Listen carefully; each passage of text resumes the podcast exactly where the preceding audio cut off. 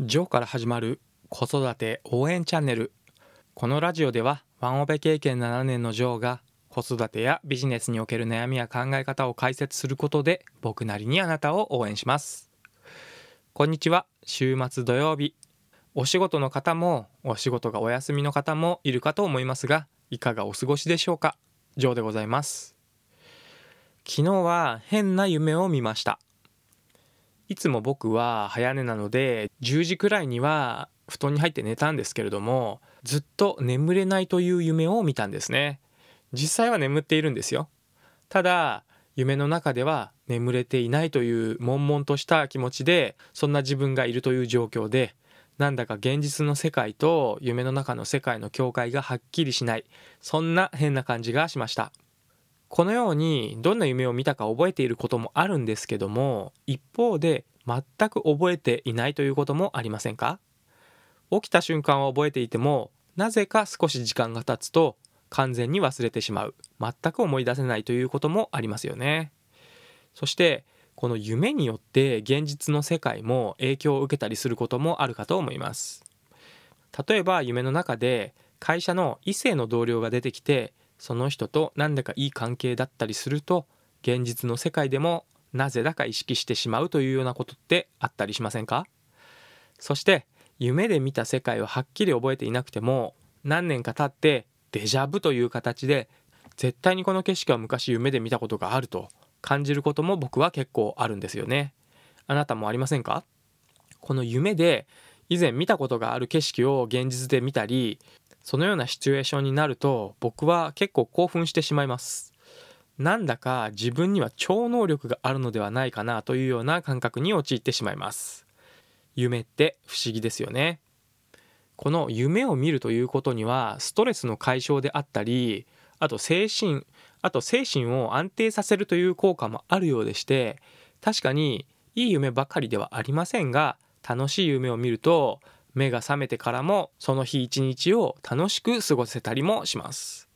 僕がすごく楽しかった夢は小学生の頃に運動場をぐるぐると走っているんですけども自分だけ水中を泳ぐような感覚で空中に浮かぶことができるんですね。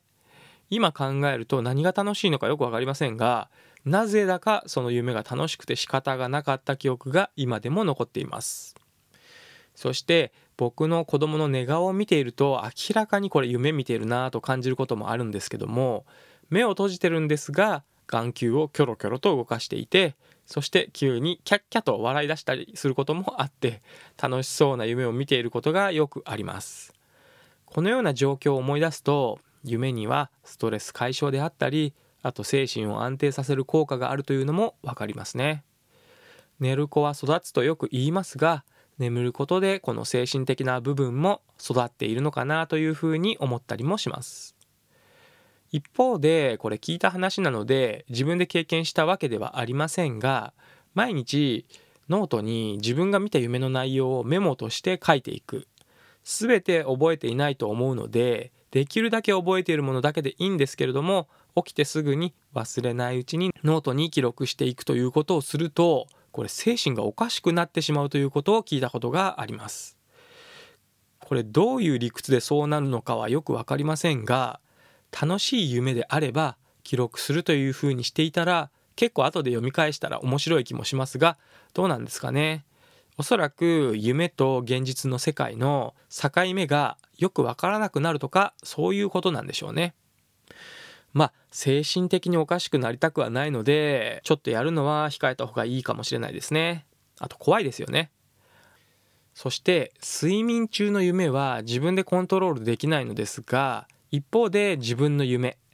人生の目的であったり自分の人生で実現させたいと思う夢。これあの寝てみる夢じゃなくて自分のなりたい希望のような夢のことですね。これは自分でいくらでもコントロールできますからここに対して自分を見つめて自分の夢を改めて言語化しておくという作業に時間を割くことはこれ自分の人生を豊かにするという点でやっておいては損はない作業だと思います。いくらお金を稼ぎたいとか数字を目標にするのではなくてじゃあそのお金が手に入ったら何をするのか何を達成させたいのかという目的までを言語化しておくというのがこれポイントになるかと思います。そうでないと仮にそのお金を稼ぐことができたとしてもその目的を考えておかないと無駄に贅沢な暮らしをしてしまうとか浪費をしてしまって結局そこで自分の生きる意味であったり目的を見失ってしまうということに陥る可能性が高くなってしまうんですね。ですので数字はこれ指標にするのはいいかもしれませんがその先の目的までを定義しておくと自分の中のブレが起こりにくくなって強い自分で生きていくことができますので試してみてください。まず自分の夢を口にしていきましょう。これ4月1日はもう過ぎてしまったんですけども前はよくエイプリルフールとか言ってましたけど今エイプリルドリームといって嘘をつく日ではなくて夢を語る日にしましょうと。そういったキャンペーンもやっていますよね。これすごいいいなと思いますのでこの夢を語るということはどんどんやっていってほしいなと僕は思います。僕の夢は牧場を経営して動物たちと子供が触れ合える楽しい施設を作りたいなと今は思っています。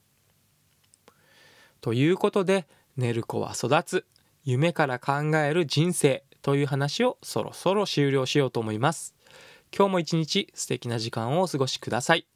概要欄に Twitter やブログのリンクも貼っていますので遊びに来てくれると嬉しいです。それではまた次回の放送でお会いしましょう。最後まで聞いていただきありがとうございました。じゃあまたね